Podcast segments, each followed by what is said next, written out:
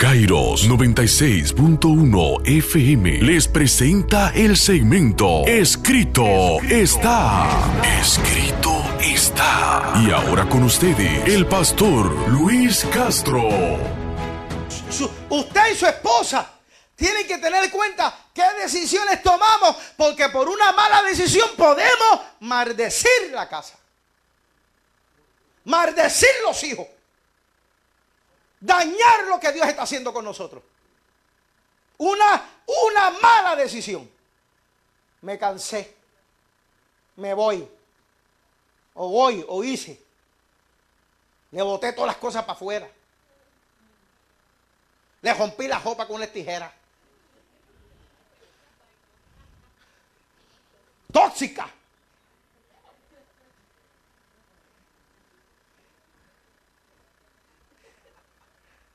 Cosas pasan. Desobediencia. No hacerle caso a la voz de Dios trae consecuencias. Voy a entrar. Segundo. La obediencia es la fe en acción. Mire, estoy hablando de bendición. Pero sin fe, sin obediencia y sin fe no hay bendición. Santiago 2.20. Más Querer saber, hombre vano. Esto es una versión de castellana. Que la falta o que la fe sin obra es muerta. ¿Ok? Usted quiere hacer algo, muévase en fe. Si usted quiere tener bendición, usted tiene que creer que la obediencia produce bendición en su vida que, cuando usted tiene que creer que esto yo lo voy a hacer porque la palabra dice que lo debo de hacer y esto va a traer resultados rápido. No, a lo mejor no. Eh, va a tomar tiempo, a lo mejor toma mucho tiempo. Pero hay bendición en fe. Me muevo en fe. Creo que Dios va a hacer algo con mi buena actitud, con mi buen comportamiento y con mi buen sometimiento. Eso va a traer fe, eso va a traer bendición a mi vida. Ay, Dios mío. Quiero que sepas que si tú me dices que tienes fe, pero no me muestras tus obras, es un problema. la, obra es el resultado y la evidencia de tu fe. Apoyo a mi esposa o apoyo a mi esposo porque tengo fe de que hay bendición. Dios mío, Señor. La mejor inversión que se hace, ¿dónde se hace? En Dios y en la familia.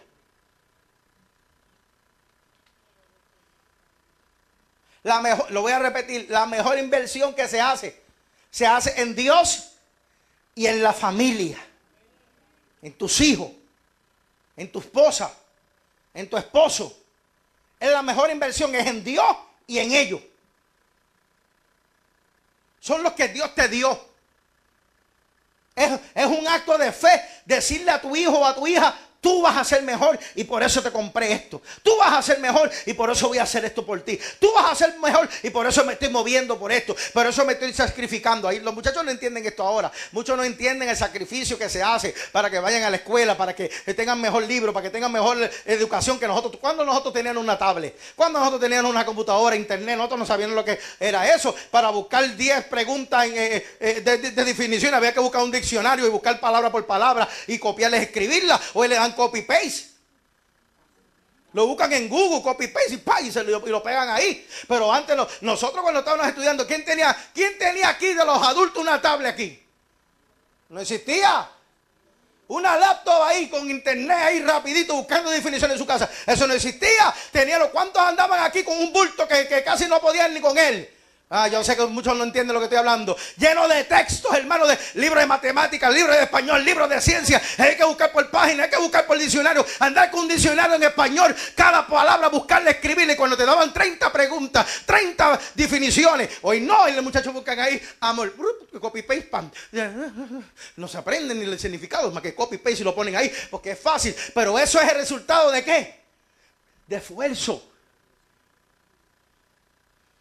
de fe en que tú vas a ser mejor. Mira, papi, mami, papi o mami no le compran a un joven una, una tablet o una computadora para que, que, para que sea mejor que los demás. Es un acto de fe. Me sacrifico y compro esto porque tengo fe en ti. Sé que vas a ser mejor. Esto lo compré para que tú seas mejor. Esto lo compré para que tú seas mejor que lo que yo fui, que lo que yo soy.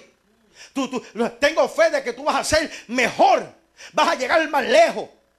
Invierto esto en ti. Mire, hermano, aquí los padres y las madres verdaderas saben que por tal de que un hijo o una hija échese adelante, hacen cualquier cosa. Se endeudan. Estoy hablando de los verdaderos.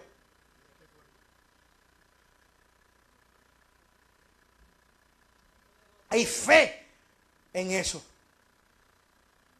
Ay, hermano, yo no lo veo usted entendiendo esto. ¿Cuántos tienen Levanta los que tienen hijos aquí, hijos, hijos, hijos, hijos que darían cualquier cosa por ellos, dale. Cuando tú ves un hijo entusiasmado dice, mami, yo quiero estudiar esto. Y a ese nene, mami, yo quiero estudiar esto, mira, pero el equipo vale 200, 300 pesos. Y yo de verdad lo quiero estudiar, eso me gusta mucho. ¿Quién, no, se, quién, no se va a sacrificar? Mire, hermano, uno o, trabaja extra, o empieza a hacer ahorro, o lo coge, eh, o va y coge un pre. Ah, uno hace lo que sea, porque uno lo que quiere es, darle a ese muchacho una muestra de fe. Nosotros pensamos que es complacer, complacerlo, pero en verdad no es complacerlo, es una muestra de fe. Yo te estoy dando esto porque yo tengo fe en ti. Tengo fe en que esto va a producir algo bueno en tu vida. ¿Tú entiendes eso o no lo entiendes? Entonces, ¿por qué Dios nos bendice? ¿Por qué la bendición de Dios está sobre vuestras vidas? Porque Dios también es un acto de fe. Dice, te estoy bendiciendo porque sé que tú puedes hacer cosas buenas con esto. Tú puedes, tú puedes hacer algo extraordinario con el don que yo te di. Tú puedes hacer algo grande con la palabra que yo te di. Tú puedes hacer algo poderoso con la inteligencia que yo te di. ¿Cuántos son bendecidos con inteligencia? Dios mío, qué entusiasmo. Diga, diga conmigo, yo soy inteligente. Dios me ha bendecido. Rompe esa maldición, hermano, de pensar que usted es bruto.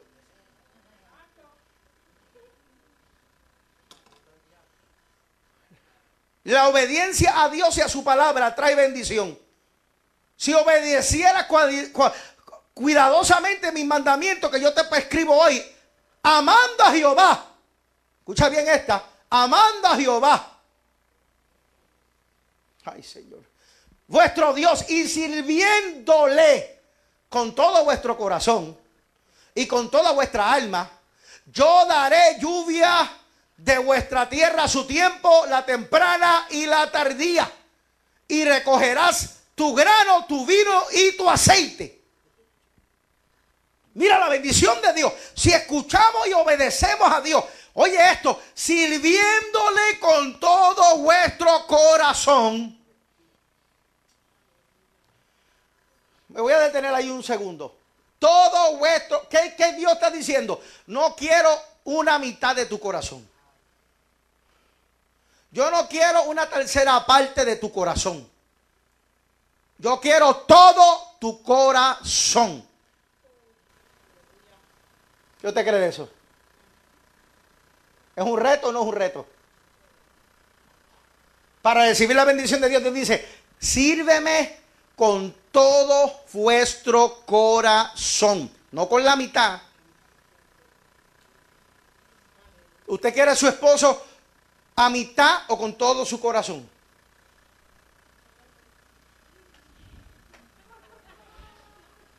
No, no, si lleva 30 años con él, lo quiere con todo el corazón. Bueno, hay días, hay días y días. Pero eso es, eso es con el esposo. Hay algunas personas que aman a su esposo los viernes, el día de cobro. O comienzan a amarlo mucho el jueves. Voy a seguir. Pero Dios no. Bueno, yo quiero irme en pausa con esto y voy a terminar porque no lo voy a tener mucho aquí. Pero, pero yo quiero que usted entienda que Dios dice, yo necesito todo el corazón tuyo. No la mitad. No es part-time. No es cuando te acuerdes. No es cuando tú quieras. No es cuando tengas un problema. No es cuando te sobre el día. Yo necesito ¿Tú quieres mi bendición? Necesito todo tu corazón.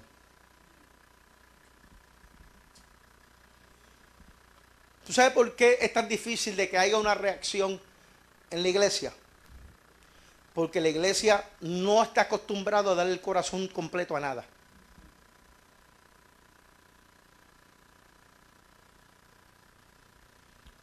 El término todo el corazón no se entiende muy claro.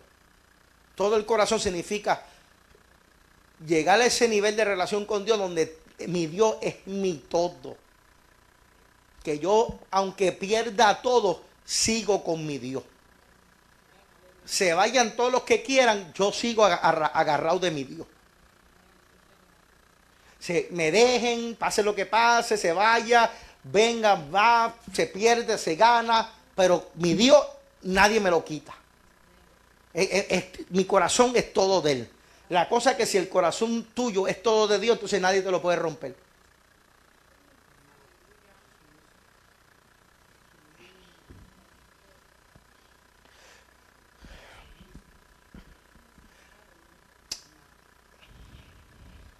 que ser diferente. Escucha bien.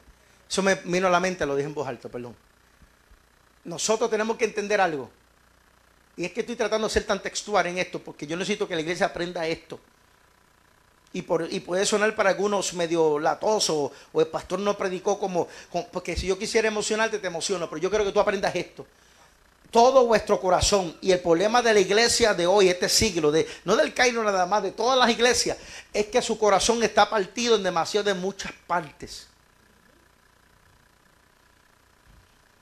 No nos hemos definido todavía si vamos a servirle a Dios o no. Mira hermano, yo, yo, yo soy pastor por la gracia y la misericordia de Dios. Y tengo una situación que no busco. Y es que por, la, posición que Dios en su misericordia me pone, me, me, da, sin yo querer, información que yo no debo de tener. Porque si las ovejas son de Él y me pone a mí a trabajar con ellas y me puso a mí como pastor, pues Él me va a dar la información de las ovejas que yo no necesitaba tener si no fuera, no tuviera en esta posición. Pero al estar en esta posición de pastor y las ovejas son de él y yo estoy a cuidado de esas ovejas, el Señor me da cosas a mí de las vidas de la gente que no se supone que yo sepa, pero me las da para que yo entienda por qué son como son. Entonces yo, eh, yo, no quiero muchas veces saber eh, eh, estos tipos de asuntos porque problemas tengo con mi... yo tengo que hablar con las propias cosas mías. Y cuando Dios me pone, me dirija a, que el pueblo no está, hay gran parte del pueblo que muchas veces no está definido en lo que quiere en su vida. Que necesitan una experiencia real con Dios que no es venir al servicio los domingos, qué bueno que estás aquí, pero necesitas ir más allá en tu relación con Dios. Necesitas tener ese tiempo, esa intimidad, ese Dios real que se te revele, que, te, que se te muestre, que, que, te, que, que te derrame su amor y que tú lo puedas amar a Él y que tú puedas tomar la decisión libre y voluntariamente de que en quien nada me separará del amor de Cristo, que nadie me va a separar de las manos del Señor.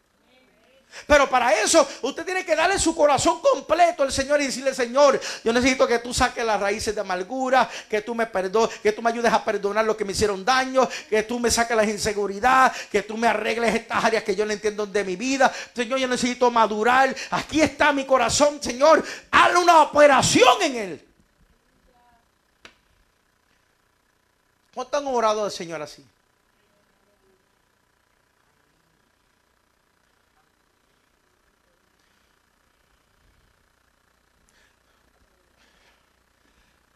Terminar. El corazón. El problema está aquí en el corazón. La música está bien. La adoración está bien. La palabra está bien. Hello, el audio está bien, ¿verdad? ¿Usted me escucha? No, eso no es el asunto. El templo está abierto. Está limpio. Estamos aquí. No le hemos fallado, el templo está aquí, la iglesia está aquí. El problema es en el corazón. El problema es cómo nosotros queremos que el Evangelio sea. y no nos adaptamos a nosotros a vivir el Evangelio como esté ya puesto. Y, y, yo quiero que esta iglesia entienda que nosotros no podemos manipular el Evangelio para hacer un Evangelio a mi gusto. Para vivir en la bendición sobrenatural de Dios, necesito entrar en lo que ya está escrito, mis amados, mi iglesia que Dios me puso, Kairos de Dios. Necesitamos entrar en lo que ya Dios estipuló en su palabra. No, no, no, tenemos que parar el asunto de querer manipular al Dios vivo y a manipular su palabra. Nosotros tenemos que entrar en esta palabra. Tenemos que entender que si Dios dijo que es rojo, rojo, tenemos que decir que es. Si Dios dice que así es que se provoca la bendición, así es que se provoca la bendición. Si, si es buscándolo de todo vuestro corazón, no podemos tener doble vida.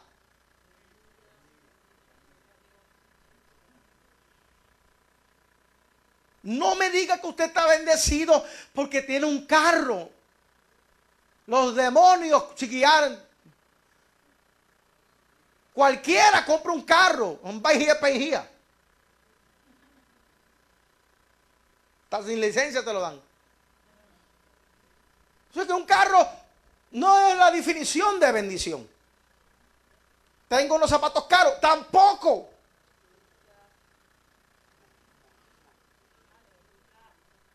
No, eso no es la definición. Iglesia, despierta, despierta lo que te estoy diciendo. La bendición de Dios es la que enriquece. Pastor, pero entonces tengo que tener dinero en el banco. Ahí están los carnales otra vez pensando. Aleluya. no es un pensamiento carnal. Es, una forma de ver la palabra de la forma incorrecta. La bendición de Dios es la que me enriquece. Soy rico, no en lo palpable. Soy rico en lo espiritual que produce todas las cosas. Porque lo que se ve fue hecho de lo que no se veía. Si yo soy rico en mi interior, se produce todo lo que necesito. O sea, hermano, eh, eh, eh, la bendición de Dios la que me enriquece. Soy rico en amor, rico en misericordia, rico en perdón, rico, aleluya, en fruto, rico en amor, rico en lo que me muevo en la riqueza de Dios. Porque es la bendición de Dios sobre mi vida. Es, esa dotación de Dios especial que no puede tener el carro, que no puede darme una casa, que no me puede dar el salario. Es, esa impartición de Dios que me hace caminar por el valle de la sombra de la muerte y no temer. Aleluya, que me hace caminar por las aguas y no quemarme. Que me hace caminar por los vientos de tempestad y no hundirme. En la bendición de Dios que me preserva, vivo, que me mantiene de pie. Que aunque todo se mueva, todo se conmueva, yo me mantengo confiado porque soy bendecido, soy enriquecido. Hablo de esa bendición. Que aunque se caiga todo, tú dices, tengo paz. Pastor, pero ¿cómo va a ser? Sí, estoy tranquilo. ¿Quién le gusta perder? Nadie. Pero perdemos y seguimos. Somos bendecidos. Y bendecido quiere decir dotado, hermano, de una, de una fuerza sobrenatural que la gente no va a entender. Estoy bendecido, soy, estoy rico en el Señor. Yo no sé quién quiere estar. mire, hermano, el, mundo vive en su pobreza aunque tenga el banco virado. Por eso es que los millonarios se quitan la vida.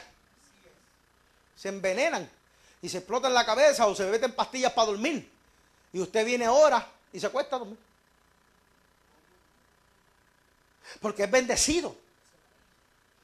Usted a veces ha visto, hay gente que, no, hemos visto sin, sin, dinero en el bolsillo y feliz y bendecido.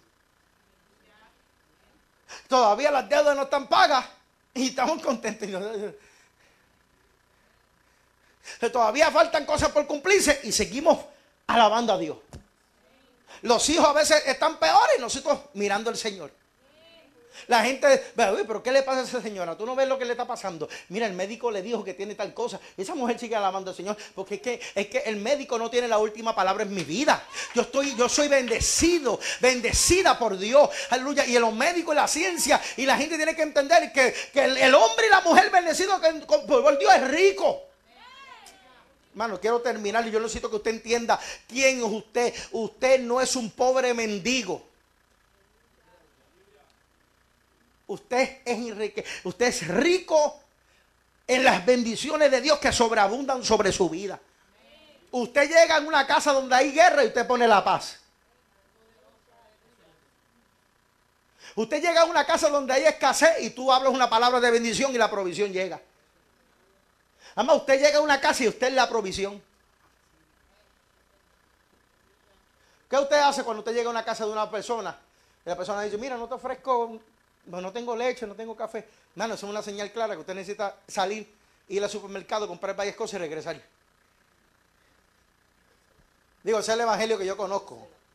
Yo no sé cuánto conocen ese evangelio, pero ese es el evangelio que yo conozco. El evangelio que, que, ve una necesidad y no se hace el ciego. Porque somos bendecidos. La gente me pregunta, pastor, ¿cómo ustedes pueden lograr mucho? Es que somos bendecidos.